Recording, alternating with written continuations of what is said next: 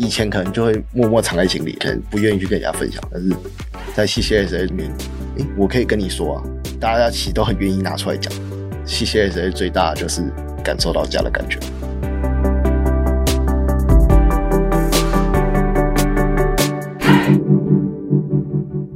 窝是什么东西？这里好窝，成就好我。我是山慈。本节目由 CCSA 中华育幼机构儿童关怀协会企划录制。邀请你看见施嘉尔的成长路。上一回为你邀请到曾经两次被迫与相依为命的爸爸分离的俊彦，今天他要跟我们分享这些伤痛、这些失落，如何让他更懂得珍惜关系、把握机会。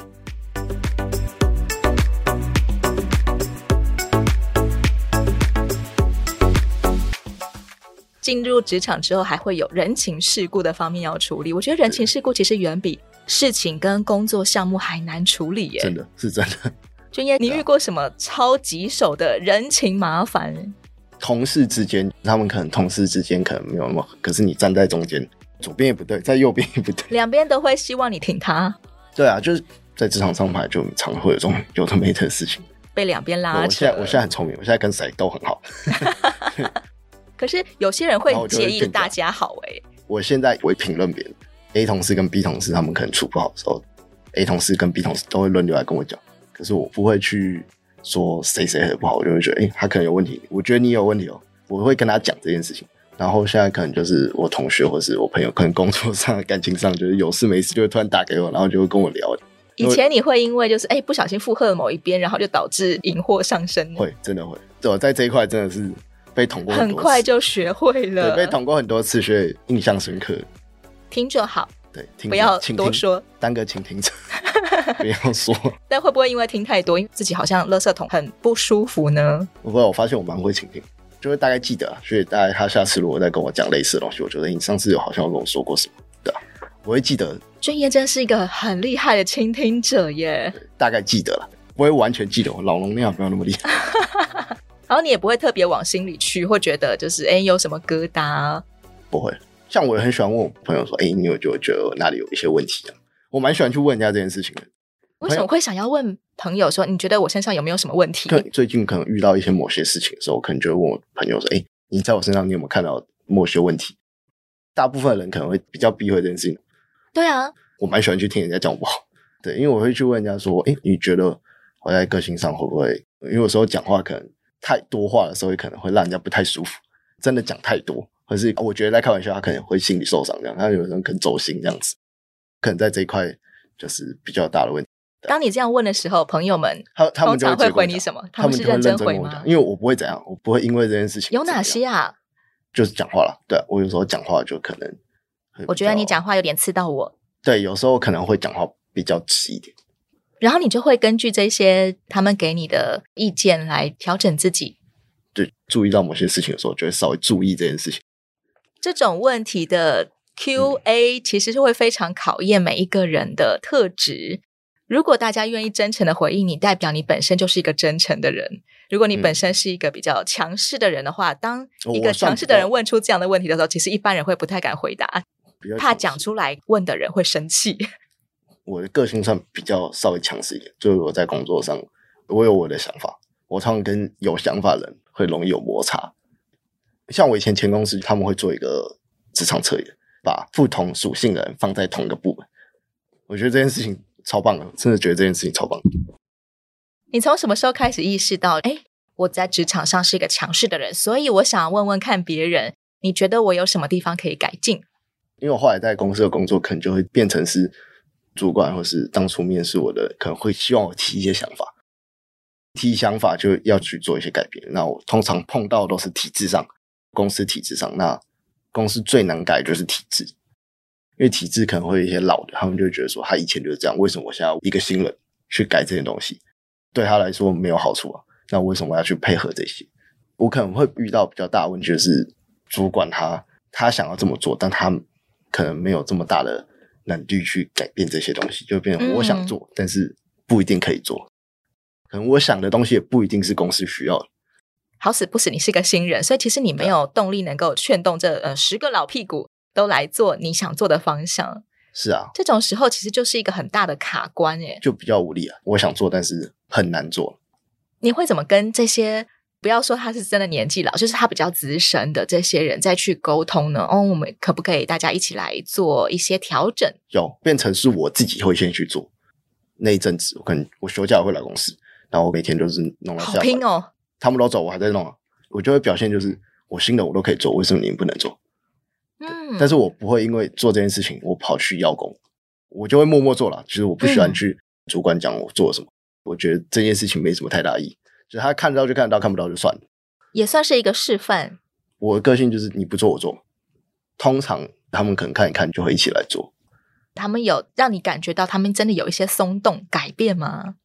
嗯，我蛮跟别人熟得来的，对，所以我就跟平常聊天啊，可能有时候看到我就真的默默去做，他也可能是真的看到我在做，或者他也想做，或是他可能不好意思，都是我在做，也有可能的，就是 反正只要事情目的达到就好了啦。我觉得，嗯，过程中没有很没有太大意义，大家愿意去做，把它完成，这样就好了。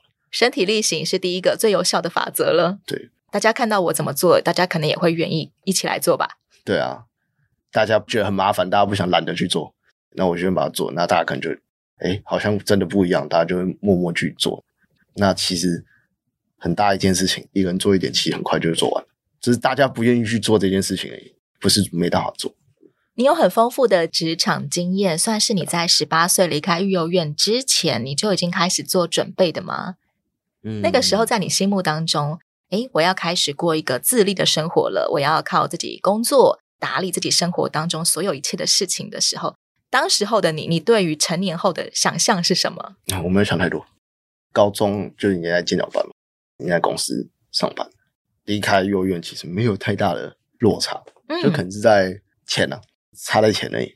出来之后的经济负担会大大很多，不是大一点，是大很多。因为没有人给你零用钱了。我我在幼儿园没有领过零用钱，国小的时候太白目，砸坏马桶了，所以我零用钱永远都还在扣这样。哦，那到离院之前还在扣这样。他们每个月都会发一点点零用钱。高中工作之后，自己有工作，其实就不太会去 care 这种东西。对，所以我其实是没有领零用钱。国小那个时候，一个礼拜五十块吧，超级少的时候。对，也是十八岁那个时候，你认识了 CCSA 中华育幼机构儿童关怀协会吗？对啊，算还没满十八岁，在十七快十八的时候就离开了。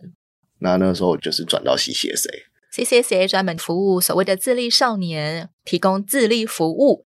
重点不是为了要安置，而是为了要培养每一个人有自立生活的能力。对啊，你觉得你在 CCSA 里面学到什么啊？嗯，其实那时候是秘书长问我要不要去当 mentor，那我那时候其实觉得这件事情真的蛮有意义的。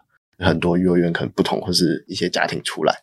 大家可能跟一些同才相同经历，可能会有一些共鸣，那去跟他们分享。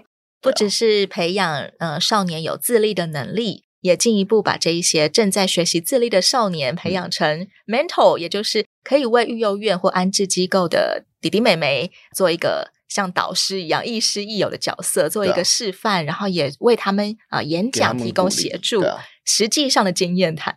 对啊，就是给一些方向。我演讲是真的比较少一点。因为我可能在工作上稍微比较忙，我还是会尽量去。像比自己年纪小的人演讲，是一种很不同的经验诶。因为他们每次主题不太一样，对，通常都会先分享一些自己的生命故事，然后再去跟他们说一些一开始你需要准备一些什么，或是一些在理财这一方面，可能就会跟他们分享一下，说，诶，你们可以做这件事情。但对他们来说，可能他们只能先听了，真的碰到的时候才会去想到这些。我觉得。碰到的时候，刚好你身边朋友如果会这一块的话，其实是真的蛮好的，真的要找这种朋友。你最常提醒他们什么事情呢？嗯，我觉得机会啦，机会真的蛮重要。然后善用资源，有一些资源可以去找啊，像政府有很多补助啊，或是可能申请一些奖学金啊。我之前有申请过红海奖学金，就是那个十万块那个奖学金，那我那时候有申请到。难怪对你来说，每个月五十块零用钱真的不算什么了。那个时候国小啦，那时候是国小，现在五十块可以干嘛？我也不知道。对，现在那个时候五十块稍微值钱一点。其实你也会主动根据你想要的去寻找机会。对啊，可能就是可能有时候会去看一些奖学金网站，或者是一些补助啊，它可能会有一些条件上的设定，那你可以因为这些设定去让你做一些事情。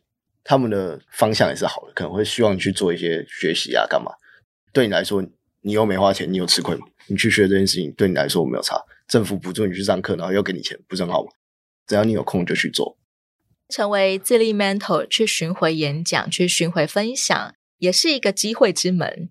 对你来说，你觉得你从这个巡回跟分享当中得到什么啊？嗯，我觉得最不一样的话，就是整理自己的生命、生命故事。可以把自己的过去啊，发生什么，稍微把自己的人生经历整理，这是我觉得最不一样，也是我最有意义的事情。可以跟人家分享自己的经验，是一件很棒的事情，也成为了我们每一个人存在的价值跟意义。真的，我觉得在这个整理的过程当中，其实也有很多的复杂的心路旅程，但是当完成那一刻，会有一种成就感。对，会有一些成就感。我是这样子走过来的，我现在站在这里。对。就是会觉得之前走过的路是值得的，即使真的很辛苦了，是真的很辛苦。就是可能会在一些资源上，嗯、你比较没有办法跟一般家庭一样，可能就是要比别人再努力一点，因为你没有这些资源，所以你必须比别人更努力。有的时候受伤跟辛苦也是我们之所以璀璨发光的原因。其实你从很早就已经开始在自立了，不管是从心情上面开始自立，从情感情绪上面开始自立。或者是你选择兴趣、选择工作、选择争取哪些机会，或者把握哪些机会的过程当中，其实这每一个环节都关乎你的自立的精神。一直到现在，你体会到的自立是什么？就是必须要靠自己，必须要自己去独立完成一些东西，改变自己蛮多的。如果你是一个独立又自立的人，其实你可以去影响你身边的人，蛮棒的啦。如果同龄来讲的话，我在想法上对他们来说可能是超龄。我的想法不在这个年龄层。同年龄人说他们现在毕业，可能也不知道做什么，可能好像自己比较颓废，我就可以跟他们分享一些。因为我常会在 IG 发一些，可能我去做一些什么，我今天在公司干嘛干嘛干嘛。对他们来说，就觉得，诶，我在工作上可能很忙，但是我休假又可以去很多地方，可能会潜水啊，去海钓，去露营啊。我对自己的时间生活其实是。安排的蛮紧，过得蛮快乐的，是充实的，而不是动弹不得的。对啊，可是有时候也会变成充实痛苦的生活。你觉得像 CCSA 中华育幼机构儿童关怀协会这样子的协会存在在社会上，对许多跟你有类似经历的青少年的价值是什么呢？我觉得 CCSA 是一个可以把不同领域跟不同的境遇的人放在一起，然后大家都走过这一段了，大家也都长大了。以前可能就会默默藏在心里，就是可能不愿意去跟人家分享。但是在 CCS 里面，诶，我可以跟你说啊，大家都愿意跟人家分享，大家其实都很愿意拿出来讲。你也可以讲出来，对啊，那我也听着。对啊，CCS 最大的就是在我们自己的心灵上可以感受到家的感觉，然后我们也可以用自己的经历去分享给别人。在幼儿园啊，他们还在机构里面的，或是真要离开，或是在自立宿舍，或是。像我之前有去法院演讲，跟社工师演讲，那还有之前有在东吴大学演讲，可以去跟他们分享一些比较不一样的东西，这是我觉得蛮有意义的。Mentor 们彼此认识，也在社会不同的角落发光发热。当你们重新彼此再见面，每一次的聚集，每一次的互相交流的时候，也都好像拓展了你在这个社会上的立足点，不是只有你一个人，而是知道你有许多的同伴，对，彼此互相 cover。对啊，在动力上的话来讲，真的蛮大的。他们会当你的后盾，你也是别人的后盾。之所以能够自立，也都在于我们有归属感，我们跟某一群人有连结的关系，我们是一起来自立的，我们一起向前走。对，系学生里面很多很厉害的人，跟他们分享一些他们有的经验，那他也可以分享给你，那你也可以用在你自己的工作啊，或是朋友交际这种，觉得都蛮棒的，就是摄取一些经验嘛。现在已经是一个自立青年的俊彦。如果你有机会回到第二次再面临要跟爸爸妈妈分别的那个时候的你，国中二年级的那个时候的你，你会想要对他说些什么话吗？嗯，还是很感谢他们陪伴带我这一块，不一定是他们愿意跟我分开，但是我还是很爱你们了。想要对爸爸妈妈说的话，我想他们对你的爱，还有你想要对他们说的爱，其实。一直都在这个时空当中不停的流动着。对啊，虽然可能没有办法跟一般家庭一样过了自己心里的坎就好了。想念会一直存在着，爱也会一直存在着，一直到现在。你对于心目当中的家，你觉得是怎么样的？就是因为自己的经历可能是这样，所以我发现我们跟一般人比较不一样的特别，就是我们蛮在乎感情跟家庭这一块。比如说，如果我们在交另一半的时候，就会对这一块比较重视。